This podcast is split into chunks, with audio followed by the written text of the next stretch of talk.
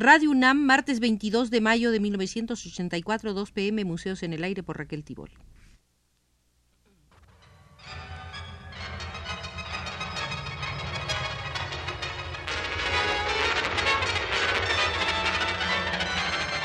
Museos en el Aire.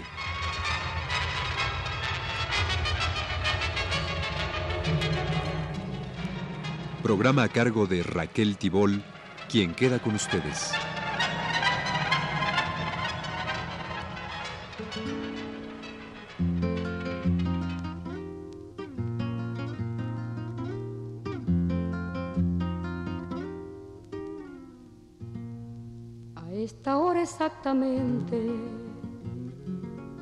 Hay un niño en la calle, hay un niño en la calle. Esta es la quinta visita al Museo de la Música Argentina. Aquí hemos estado revisando qué pasó con los diversos géneros musicales durante los años de la dictadura militar. Hoy veremos algo sobre ese género del que tan buenas audiciones se dan en esta radio universidad, el tango. En un programa de televisión, la cantante Ruth Durante le preguntó a uno de los animadores ¿Por qué los que manejan los programas de tango recurren en la discografía utilizada casi totalmente a intérpretes ya desaparecidos en desmedro de los vivos y vigentes? ¿Por qué cuando difunden grabaciones de estos últimos, lo hacen preferentemente con sus discos de épocas anteriores y no con los recientes? La cantante tenía bases para su cuestionamiento, pero la culpa no era enteramente de los animadores. La culpa la tenían en buena medida las grabadoras que de una manera u otra compran los espacios para promocionar sus discos con buena lógica comercial. Y con eso se toca otro de los problemas que afrontó el tango en la hora amarga del pueblo argentino. ¿Qué fue lo que se grabó durante la dictadura militar? Un 90% de los títulos grabados eran reediciones de obras grabadas muchas veces antes. Fiorentino, Gardel, Magaldi. Hacia 1972-1973, había una serie de pequeñas y medianas editoras de discos, tales como Trova o Fonema, que corrían el riesgo de lanzar algo nuevo, de hacer conocer nuevas orquestas o cantantes. A partir de 1976, solo subsistieron las grandes firmas transnacionales, Philips, RCA, CBS Columbia, Odeon Music Hall que van a lo seguro y no querían invertir en la publicidad que necesitaría, por ejemplo, el lanzamiento de un nuevo intérprete, ni arriesgarse a tener problemas con las autoridades editando autores o temas de tangos inconvenientes. Las empresas transnacionales jugaron un rol determinante en el empobrecimiento de la vida cultural argentina. Fueron ellas las que definieron el producto cultural, fueron ellas las que hicieron pasar sus discos en la radio y condicionaron el gusto del público con el manido argumento de que eso era lo que la gente quería.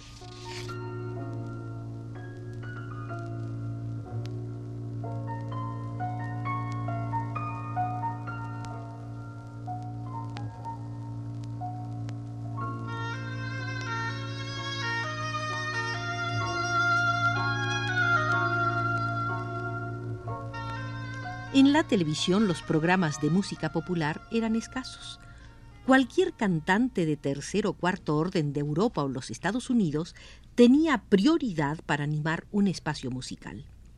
Cuando en 1978 se programó a un grande de la música porteña, a Osvaldo Pugliese, 48 horas antes le telefonearon para decirle que su presencia no era aconsejable. ¿Por qué? ¿Por qué Pugliese, uno de los mayores directores de orquestas de tango vivientes, simpatiza con el Partido Comunista, cosa que nunca ocultó y que conocen hasta las piedras en la Argentina. Pero como Pugliese, a pesar de sus ochenta años, no se dejó intimidar, exigió que le dieran por escrito las razones por las cuales el contrato no había sido respetado. Como nadie podía asumir la responsabilidad de una respuesta y como Pugliese no se cansaba de denunciar esta situación, un día el programa se hizo.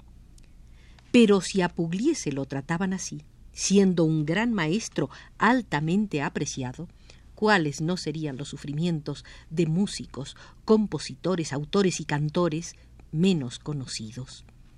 La situación en lo que respecta a bailes y recitales tampoco fue muy bollante. En los salones de espectáculo de las grandes ciudades, en especial en Buenos Aires, se hace un tango para turistas. Además, siempre se contratan los grandes nombres, la gente joven es relegada, algunos emigran, otros renuncian o se van a trabajar en otras cosas. En 1980, ¿quiénes tenían trabajo seguro? Susana Rinaldi en el Michelangelo o Edmundo Rivero y Leopoldo Federico en el viejo almacén. Y para verlos había que pagar el equivalente a una semana de salario de un trabajador. Pero el tango, que desde comienzos del siglo ha sido muchas veces expresión privilegiada de la cólera y la desesperación del pueblo argentino, fue también víctima durante los años de la dictadura de la represión directa. En 1976, alguien dispuso que los discos de Carlos Gardel, en los que éste era acompañado por guitarristas, no se podrían pasar por la radio por cuestiones mm, de mala calidad de sonido. Después fue el turno de grupos como Generación Cero, dirigido por Rodolfo Medero, que tenía un camino de búsqueda instrumental de vanguardia que fue considerado contrario a la conservación del género. Al mismo tiempo eran censurados tangos como Pan, Cambalache, Al pie de la Santa Cruz, Aquaforte, etc., cuyas letras que reflejaban la situación de crisis y de luchas sociales de los años 30, fueron consideradas atentatorias contra el buen gusto.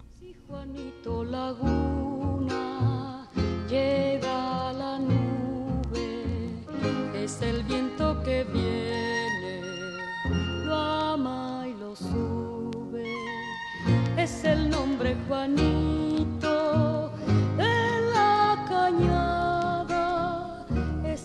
los músicos, autores, compositores que se interesaron alguna vez en los problemas de la profesión, que actuaron sindicalmente, que participaron en la vida política, aunque no haya sido más que tocando en un festival, todos ellos, y algunos otros que podían ser dudosos, estuvieron prohibidos.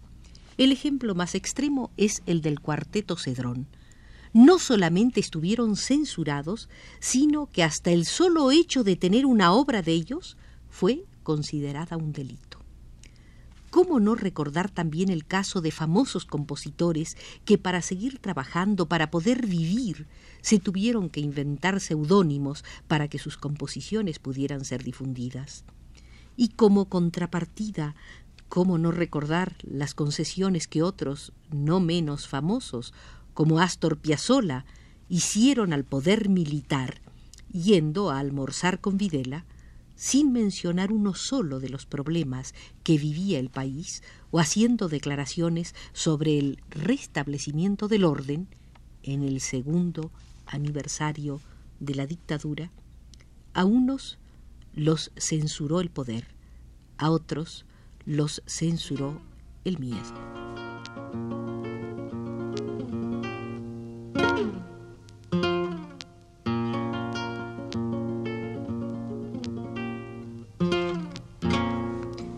Pasemos ahora a observar qué ocurrió con el rock argentino. A principios de los años 60 comenzó a difundirse en la Argentina, por los medios de comunicación masiva, tanto en la radio como en la flamante televisión, una música llamada de la nueva ola. Una enorme campaña publicitaria de las compañías fonográficas multinacionales de reciente instalación en la Argentina, CBS EMI Phonogram, impulsaba este fenómeno. La nueva ola se diferenciaba muy poco de la música difundida en los Estados Unidos o en Europa. La denominación fue variando con los años, twist, yeye, beat, pop, etc., sin que el contenido musical y literario cambiase sustancialmente. La mayor parte de esta producción musical era de una calidad prácticamente nula. Los grupos y cantantes argentinos trataban de parecerse a como diera lugar a los modelos impuestos por las grandes compañías. Sin embargo, hubo un grupo de músicos que adoptaron los aspectos más evolucionados y creativos de la avalancha cultural anglosajona. Alrededor del año 1964 había aparecido en Uruguay el grupo The Shakers, imitador de los Beatles, de un nivel musical superior al de los grupos difundidos más comercialmente. Casi por la misma época se abrió en Buenos Aires un local llamado La Cueva, reducto donde los beatniks argentinos cantaban en castellano con músicas inspiradas en los Beatles o en los Rolling Stones. Poca gente era consciente del fenómeno cultural que comenzaba a producirse.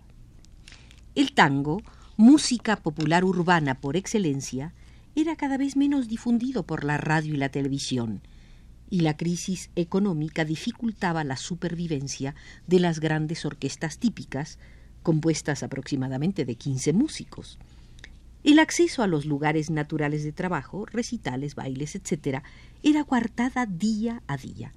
El tango era de un rendimiento económico menos interesante para las multinacionales de la industria fonográfica que la música fabricada en serie a imagen de las producciones norteamericanas, vehículo más adecuado de la ideología que aquellas querían imponer. La juventud argentina perdió rápidamente el contacto con el tango, que en esas circunstancias no podía seguir evolucionando, y se apropió transformándola según sus necesidades de la única música que contenía elementos susceptibles de representarla generacionalmente.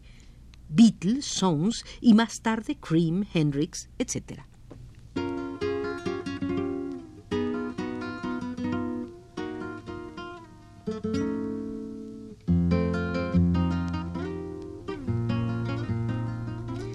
De esta manera, el tango no murió de muerte natural, sino que fue asesinado. La afirmación del movimiento que los periódicos comenzaron a llamar de rock nacional o música progresiva ocurrió durante el festival Pine Up de la música beat y pop, realizado en 1969 en la ciudad de Buenos Aires. Este festival permitió la consagración, entre otros, del grupo Almendra, que presentaba características decididamente regionales o nacionales, no sólo en sus textos, sino también en su música, impregnada de aires tangueros, de manera tan natural como probablemente inconsciente. De hecho, Almendra, de un alto nivel creativo y sensible, fue adoptado por miles de jóvenes a la búsqueda de un lenguaje y de la música que pudieran representarlos.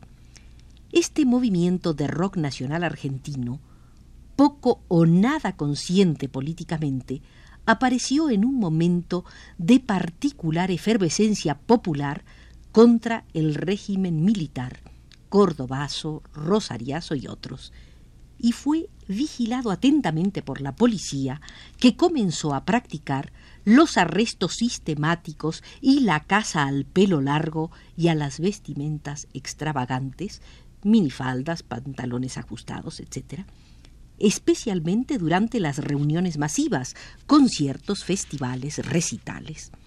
Los jóvenes que constituyeron el público del rock pertenecieron a una generación particularmente hostigada en la historia argentina. La mayoría de ellos, habiendo nacido en los años 50, no conocieron más que cortos periodos de democracia entre los diferentes gobiernos militares que se sucedieron después de 1955. Frente a la represión física e intelectual ejercida contra ellos en las calles y en los establecimientos escolares, nació una imperiosa necesidad de reunirse y de expresarse. La música constituyó una posibilidad de encuentro privilegiado.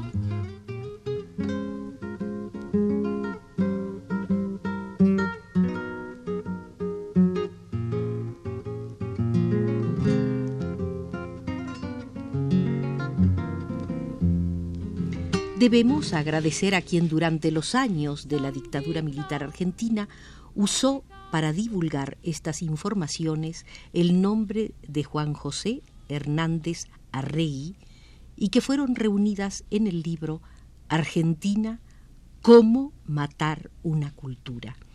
Todavía tendremos una última visita al Museo de la Música Argentina el próximo martes. Cuidó nuestro recorrido desde los controles nuestro compañero Manuel Garro.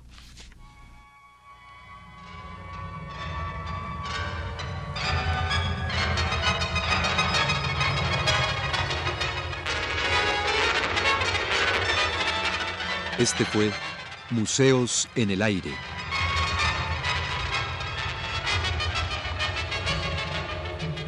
El programa de Raquel Tibol que se transmite todos los martes a las 14 horas.